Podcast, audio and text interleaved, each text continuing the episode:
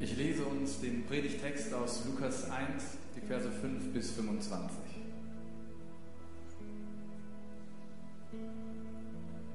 Es begann in der Zeit, als Herodes König von Judäa war. Damals lebte dort ein Priester namens Zacharias, der zur Priesterabteilung der Abia gehörte. Seine Frau hieß Elisabeth und stammte aus dem Priestergeschlecht Aarons. Beide führten ein Leben in Verantwortung vor Gott und richteten sich in allem nach den Geboten und Anweisungen des Herrn. Sie waren kinderlos geblieben, weil Elisabeth keine Kinder bekommen konnte. Und nun waren beide schon alt geworden. Als seine Abteilung wieder einmal an der Reihe war, den Priesterdienst vor Gott zu verrichten, wurde Zacharias nach priesterlichem Brauch durch ein Los dazu bestimmt, das Räucheropfer im Heiligtum des Herrn darzubringen. Während er opferte, stand eine große Menschenmenge draußen und betete. Doch ihm erschien ein Engel des Herrn, der plötzlich auf der rechten Seite des Räucheraltars stand. Zacharias erschrak, als er ihn wahrnahm und bekam es mit der Angst zu tun. Doch der Engel sagte zu ihm, fürchte dich nicht, Zacharias. Gott hat dein Gebet erhört. Deine Frau Elisabeth wird dir einen Sohn schenken und den sollst du Johannes. Du wirst überglücklich sein. Und auch viele andere werden sich über seine Geburt freuen, denn vor Gott wird er ein großer sein. Er wird keinen Wein und auch keine anderen berauschenden Getränke anrühren und von Mutterleib an mit dem Heiligen Geist erfüllt sein. Viele Israeliten wird er zum Herrn, ihrem Gott, zurückführen. Im Geist und in der Kraft des Propheten Elia wird er dem Herrn als Bote vorausgehen. Er wird die Herzen der Väter zu ihren Kindern umkehren lassen und Ungehorsame zur Gesinnung von Gerechten zurückführen, um so das Volk für das Kommen des Herrn bereit zu machen. Wie kann ich sicher sein, dass das wirklich geschieht? fragte Zacharias. Schließlich bin ich ein alter Mann und auch meine Frau ist nicht mehr ich bin Gabriel, erwiderte der Engel. Ich stehe unmittelbar vor Gott und bin extra zu dir geschickt worden, um mit dir zu reden und dir diese gute Nachricht zu bringen. Was ich gesagt habe, wird zur gegebenen Zeit eintreffen, aber du wirst stumm sein, weil du mir nicht geglaubt hast. Du wirst so lange nicht mehr sprechen können, bis alles geschehen ist, was ich dir angekündigt habe. Draußen wartete das Volk auf Zacharias und wunderte sich, dass er so lange im Tempel. Als er dann herauskam, konnte er nicht zu ihm sprechen. Er machte sich durch Handzeichen verständlich, blieb aber stumm. Da merkten sie, dass er im Tempel eine Erscheinung gehabt hatte. Als seine Dienstwoche vorüber war, ging er wieder nach Hause. Bald darauf wurde seine Frau Elisabeth schwanger und zog sich fünf Monate völlig zurück. Sie sagte, der Herr hat mir geholfen.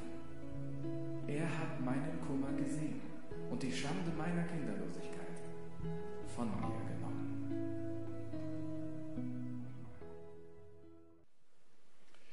Was für ein Privileg, Gottesdienst zu feiern an diesem Sonntag.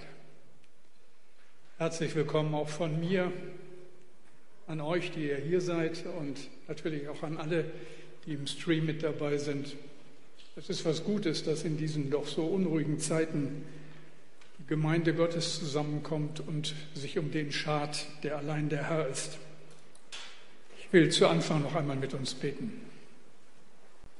Herr, danke für diesen Gottesdienst und für das, was du uns schon damit geschenkt hast.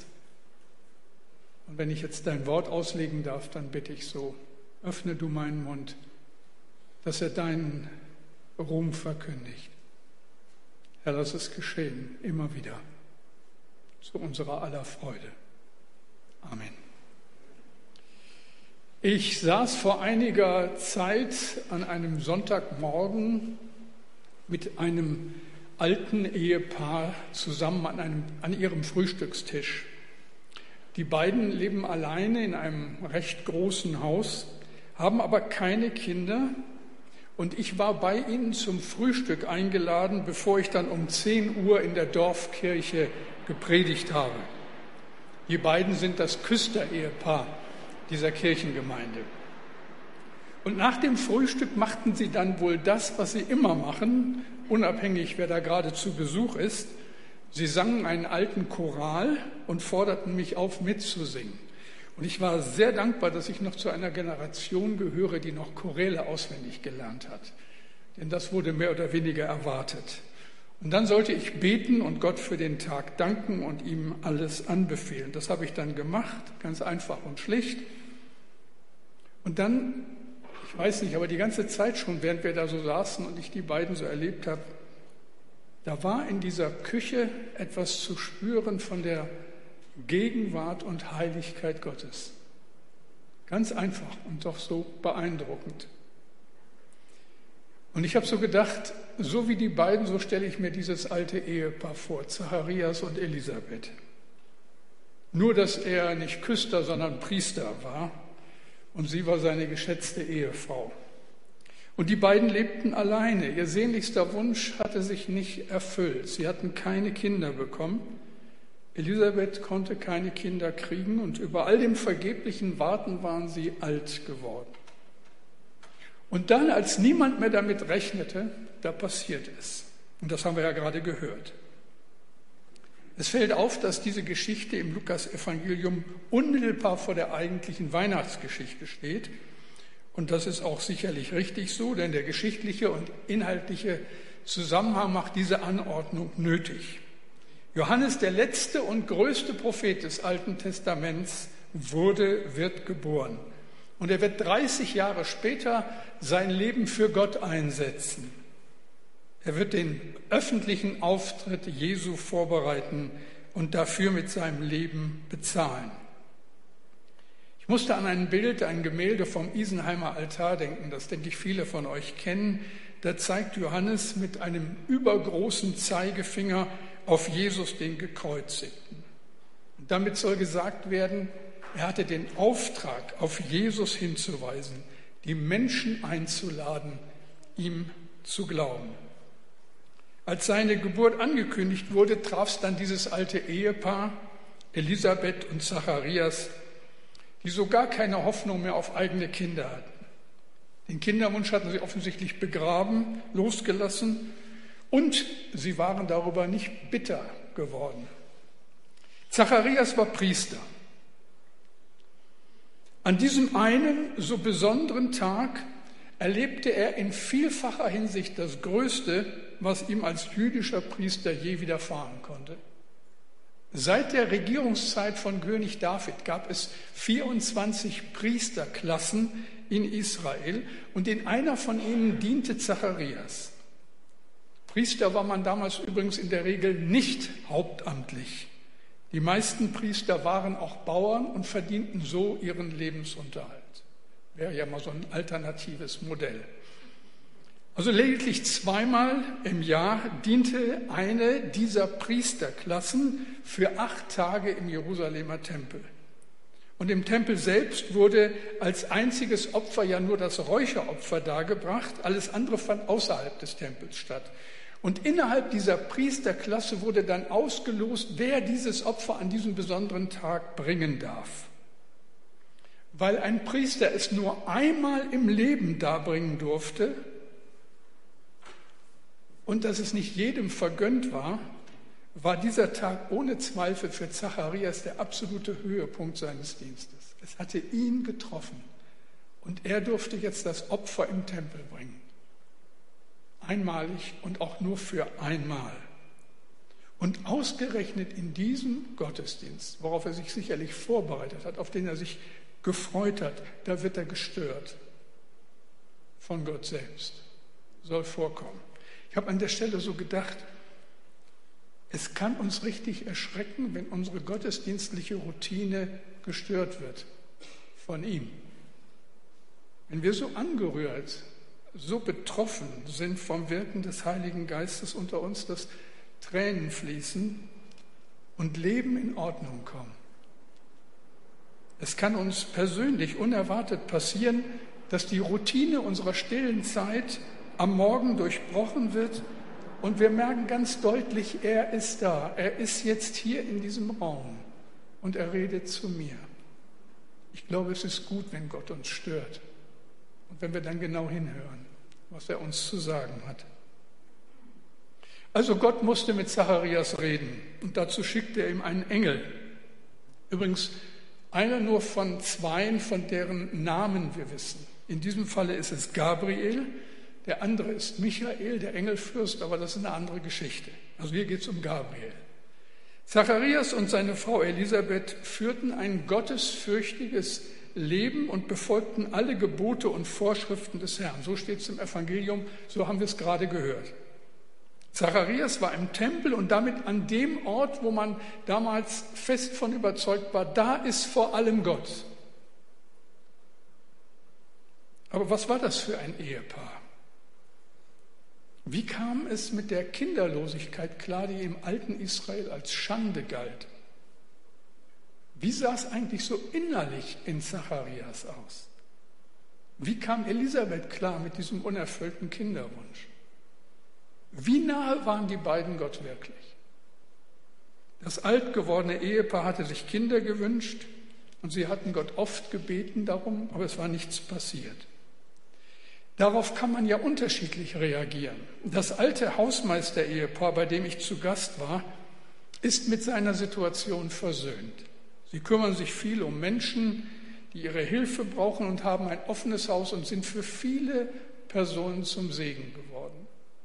Sie sind sowas wie Vater und Mutter, geistliche Eltern für viele in der Kirchengemeinde geworden, in der ich dann gepredigt habe. Wir ahnen aber und wissen, wie viele kinderlose Paare sich nach eigenen Kindern sehen.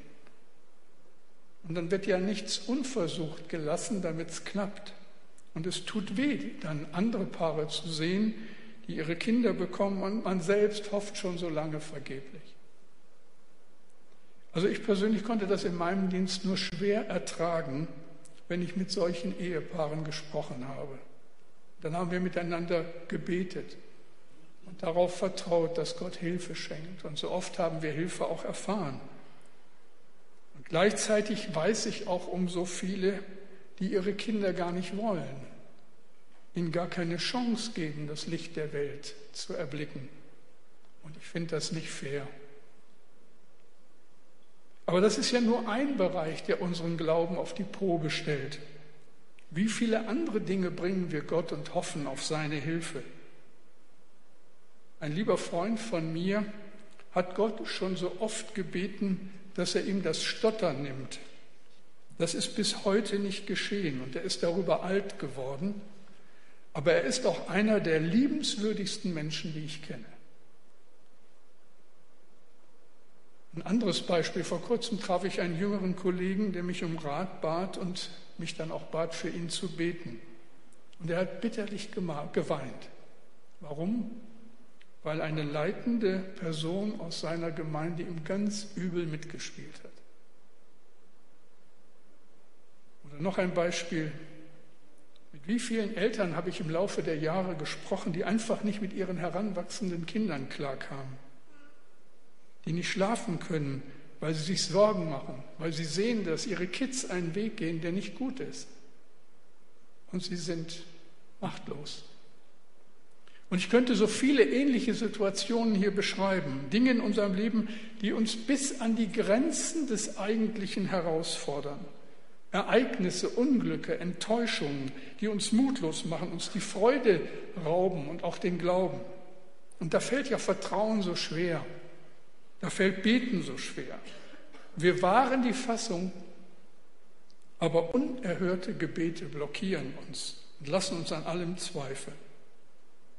Ich weiß nicht, wie es euch geht, aber vielleicht habt ihr in ähnlicher Lage schon mal innerlich geseufzt und gedacht, nochmal Glauben und Vertrauen, so wie am Anfang, als ich Jesus kennengelernt habe. Das würde ich so gerne. Aber wie soll das gehen? Wir schaffen es nicht immer, unsere ganzen Sorgen an Gott abzugeben, wiewohl es das Beste wäre. Und dann legt sich so die ganze Enttäuschung wie eine schwere Decke auf unser Leben. Bitterkeit und Groll nisten sich in unseren Gedanken ein.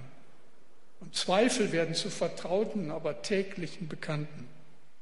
Henry Naun schreibt in einem seiner Bücher, Solange wir verbittert bleiben und Groll hegen wegen Dingen, von denen wir wünschten, sie wären nicht passiert, wegen Beziehungen, von denen wir wünschten, sie wären anders ausgegangen und wegen Fehlern, von denen wir wünschten, wir hätten sie nicht gemacht, solange liegt ein Teil unseres Inneren brach, unfähig Frucht zu bringen in dem neuen Leben, das vor uns liegt.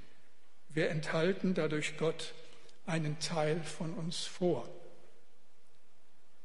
Zacharias erlebte das, wovon viele von uns in ähnlicher Situation nur träumen können.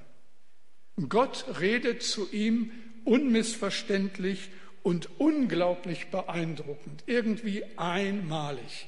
Lukas 1, Vers 13. Hab keine Angst, Zacharias, Gott hat dein Gebet erhört und deine, deine Frau Elisabeth wird dir einen Sohn schenken und du sollst ihn Johannes nennen. Zacharias ist begeistert, fällt auf die Knie, betet Gott an, rennt nach Hause und schläft mit seiner Frau. Sollte man meinen. Aber ganz so ist es nicht passiert, zumindest zunächst nicht. Zacharias kann das, was der Engel dazu ihm sagt, nicht glauben. Und deshalb verlegt er sich aufs Diskutieren. Lukas 1,18. Wie kann ich sicher sein, dass das wirklich geschehen kann? Ich bin jetzt ein alter Mann und auch meine Frau ist schon im fortgeschrittenen Alter. Es kommt einem so vor, als würde Zacharias Gott ins Wort fallen. Ist ja gut, lieber Gott. Danke für die gute Absicht. Aber ich bin wirklich zu alt. Das schaffst du nicht. Und es ist ja interessant, dass wir ähnliche Geschichten in der Bibel finden. Viele Jahre früher hatte ein anderer äh, Mann, Jeremia, mit dem Gott etwas Besonderes vorhatte, genau umgekehrt argumentiert. Der sagt an dem Tag, als Gott ihn berief, Jeremia 1, Vers 6, Ach Herr, Herr, ich tauge nicht zu predigen, denn ich bin zu jung. Und noch viel früher, in der Urzeit der Väter Israels, war es Abraham, der genauso wie Zacharias reagierte. Gott hatte ihm in hohem Alter noch einen Sohn verheißen und Abraham meinte mit Blick auf seinen Körper, auf dieses hundertjährige Altertum, 1. Mose 17, 17, soll mir mit 100 Jahren ein Kind geboren werden und soll Sarah 90 Jahre alt gebären? Natürlich nicht. Wie soll das auch gehen? Warum nicht in jungen Jahren? Du hast deine Chance gehabt und jetzt lass mich einfach mal in Ruhe. Zu alt, zu jung, es geht nicht. Was sagt der Engel zu Zacharias? Lukas 1,19. Ich bin Gabriel. Ich habe meinen Platz in der Gegenwart Gottes. Er hat mich mit dieser frohen Botschaft zu dir gesandt. Ich bin Gabriel. Da klingt doch etwas mit, was Zacharias sofort verstanden haben muss. Der Engel des Herrn sagt, ich bin. Und das erinnert an die uralte Vorstellung Gottes, an den Gottesnamen Jahwe. Ich bin der Herr. Ich bin der ich bin. Zacharias sagt, ich bin zu alt. Der Engel sagt, ich bin Gabriel. Ich habe meinen Platz in der Gegenwart Gottes. Und Gott sagt, ich bin der ich bin. Ihr Lieben, ich glaube, da sind wir an einem ganz wichtigen Punkt. Also für mich ist es ein ganz wichtiger Punkt. Wir haben so viele Ich bins zu sagen. Ich bin zu alt. Ich bin zu jung. Zu unerfahren. Zu enttäuscht. Zu müde. Zu entmutigt. Zu lustlos. Zu weit weg. Zu nah dran. Und, und, und. Und immer und immer wieder sagen wir das, bis wir es selbst glauben. Und Worte haben Macht. Wenn wir immer und immer wieder durch diese Ich bin-Sätze unsere Defizite beschreiben, wird sich unser Leben nicht anders darstellen. Irgendwann sagen wir dann als unheilvolles Fazit unseres Lebens, lieber Gott, es hat keinen Zweck. Ich bin der ich bin und daran änderst auch du nichts. Wie reagiert der Engel Gabriel auf den Widerspruch des alten Priesters. Was kann er antworten, als der ihn mit seinem Ich bin zu alt unterbricht? Vielleicht hätte er sagen können, oh, sorry, alter Mann, das wusste der Allmächtige wohl nicht. Ich ziehe mal weiter und suche mir einen Jungen. Aber das passiert natürlich nicht, wir haben es gehört. Gabriel interessiert den Einwand des Zacharias kein bisschen. Stattdessen redet er Tacheles und weil wir damals wie heute manchmal nicht richtig hinhören, unterstreicht er die Botschaft durch einen sehr deutlichen Hinweis. Lukas 1,20. Weil du meinen Worten nicht geglaubt hast, wirst du nicht mehr sprechen können, bis das Kind geboren ist. Denn meine Worte werden sich erfüllen, wenn die Zeit gekommen ist. Damit Zacharias endlich hinhört, endlich die Klappe hält und vertraut, greift Gott zu einer therapeutischen Maßnahme. Alle Ich Bins bleiben ihm im Halse stecken. Alle Vorbehalte verstummen. Neun Monate Stille, Zeit genug, um über alles nachzudenken.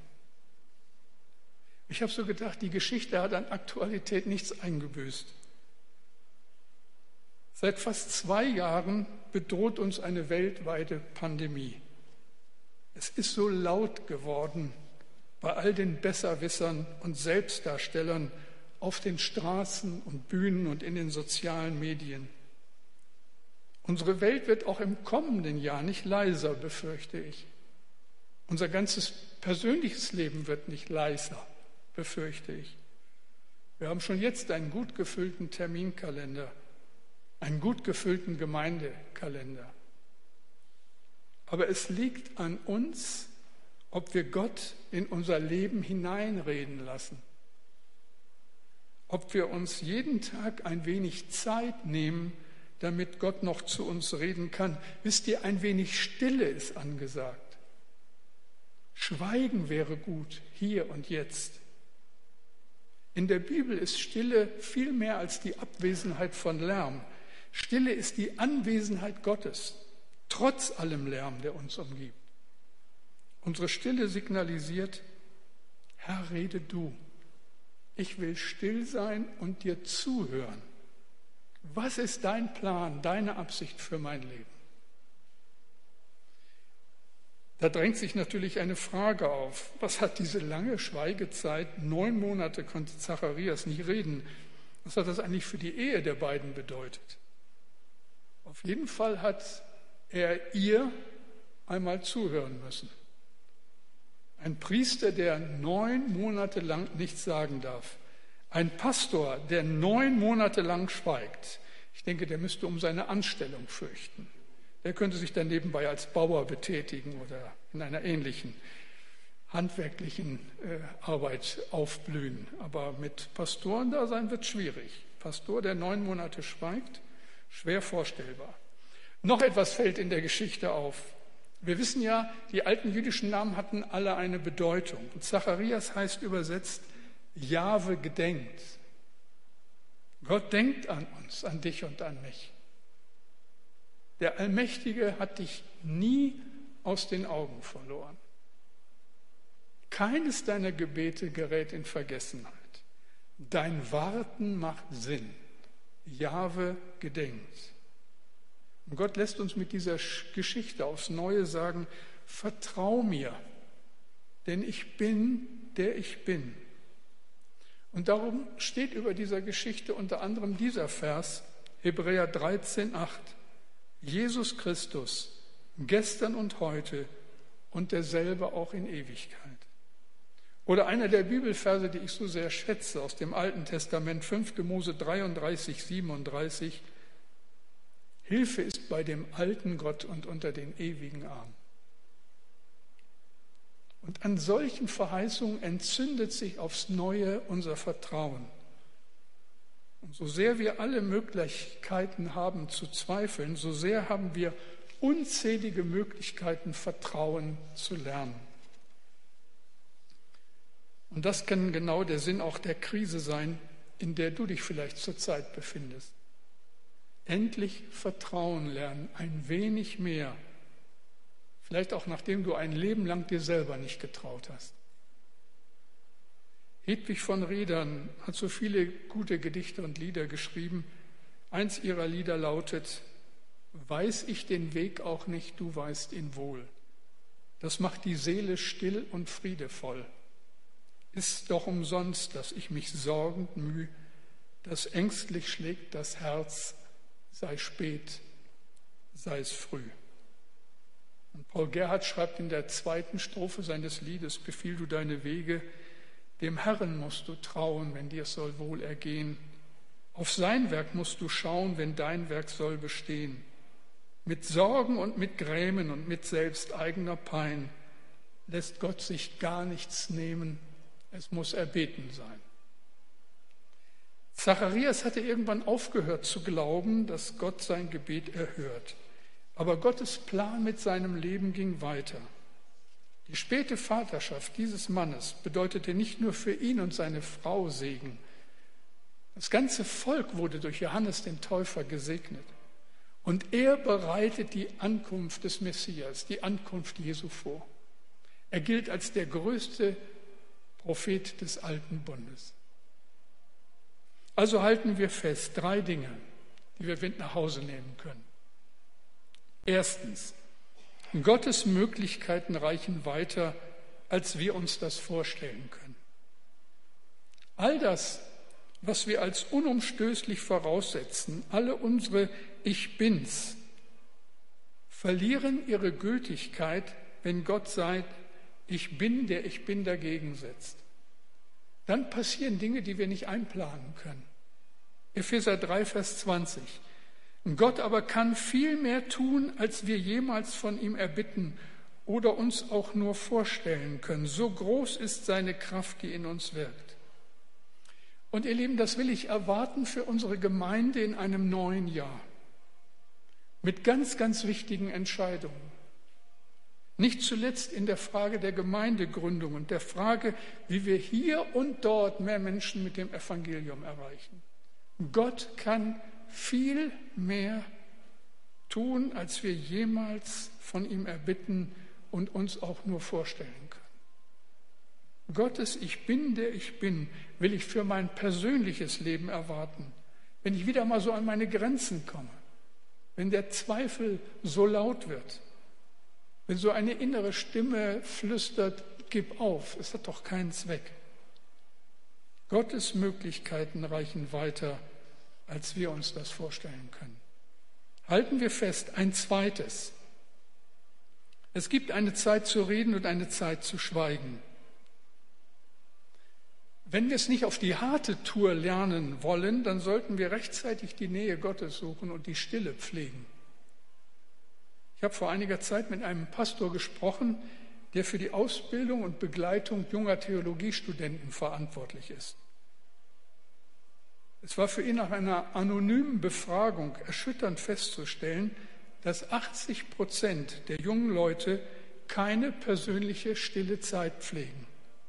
Tägliches Bibellesen, tägliches Gebiet ist für sie keine gewohnte Praxis. Ich mache jetzt unter uns keine anonyme Befragung, aber ich frage, wie ist das bei dir, bei euch? Manchmal nimmt uns Gott wie Zacharias aus dem ganzen Betrieb, damit wir wieder mal das Wichtige, das Wirkliche in den Blick bekommen. Eva von Thiele-Winkler hat einst geschrieben, Stille ist eine Macht. In der Stille redet Gott. Ohne Stille vor Gott werden wir ohne Offenbarung bleiben. Das Gebet ist die fantastische Möglichkeit, Gottes Sicht der Dinge zu teilen und Weisung für das eigene Leben zu empfangen. Davon leben wir. Ich habe das in meinem Dienst als Pastor dieser Gemeinde immer wieder erleben dürfen. Und ich habe davon gelebt, dass Gott hineinspricht in mein Leben und Weisung gibt. Das passiert sogar noch einem Rentner. In der vergangenen Woche am Mittwoch, da hatte ich vor, einen lieben Freund, einen lieben Bruder aus unserer Gemeinde zu besuchen, der auf der letzten Wegstrecke war, Eckhard Neitze. Ich hatte mit seiner Frau einen Besuchstermin am nächsten Tag vereinbart. Aber irgendwo, so gegen Abend, wurde ich ganz unruhig. Dann habe ich gedacht, ich könnte doch auch jetzt eben hinfahren. Und dann bin ich hingefahren und konnte noch mit ihm beten, konnte ihn segnen. Und drei Stunden später ging Eckhard heim. Und ich habe nur gedacht, danke Herr, dass du das so geschenkt hast. Nicht, ich hätte am nächsten Tag hinfahren können, aber dann hätte ich diesen besonderen heiligen Moment so nicht erlebt. Wie viele gute Gelegenheiten aber habe ich im Laufe meines Lebens verpasst, weil die Stille fehlte. Macht es besser. Und noch ein drittes. Es lohnt sich, Gott zu vertrauen. Es lohnt sich wirklich. Es ist wirklich auch unsere Entscheidung. Rechnen wir nur mit dem, was menschlich möglich ist, oder vertrauen wir, glauben wir Gott aufs Wort? Ich glaube, an der Frage entscheidet sich nicht zuletzt unsere ganze Aufgeregtheit. An dieser Stelle ist Heilung für unsere Seele. Hier hört die Angst auf und die Ruhe kehrt ein. Gott hat längst nicht alle meine Wünsche erfüllt, längst nicht alle meine Gebete erhört, aber hat mich in den vielen Jahren nie im Stich gelassen. Ich kann mir deshalb kein größeres Unglück vorstellen als das, diesen Gott nicht zu kennen, ihn nicht zu lieben und ihm nicht zu dienen. Er ist absolut vertrauenswürdig, alle Zeit. Ehren wir ihn mit unserem Vertrauen, glauben wir ihm. Ich bete noch mit uns. Und Herr, danke, dass wir diese Erfahrung teilen, dass du absolut vertrauenswürdig bist. Und dass es gut ist, an dir festzuhalten, auch dann, wenn alles dagegen spricht. Wenn so die Zeit vergeht und nichts Wesentliches geschieht. Wenn Wünsche noch nicht erfüllt sind. Wenn wir manchmal gar nicht wissen, was wir uns wünschen sollen. Herr, danke, dass du um alles weißt und dass du deine Kinder liebst, dass du uns, egal was unser Leben ausmacht, von Herzen liebst und dass du einen guten Plan mit unserem Leben hast. Herr, bitte hilf, dass wir Stück um Stück das immer wieder erkennen, an dir festhalten und dir vertrauen. Herr, segne deine Gemeinde. Amen.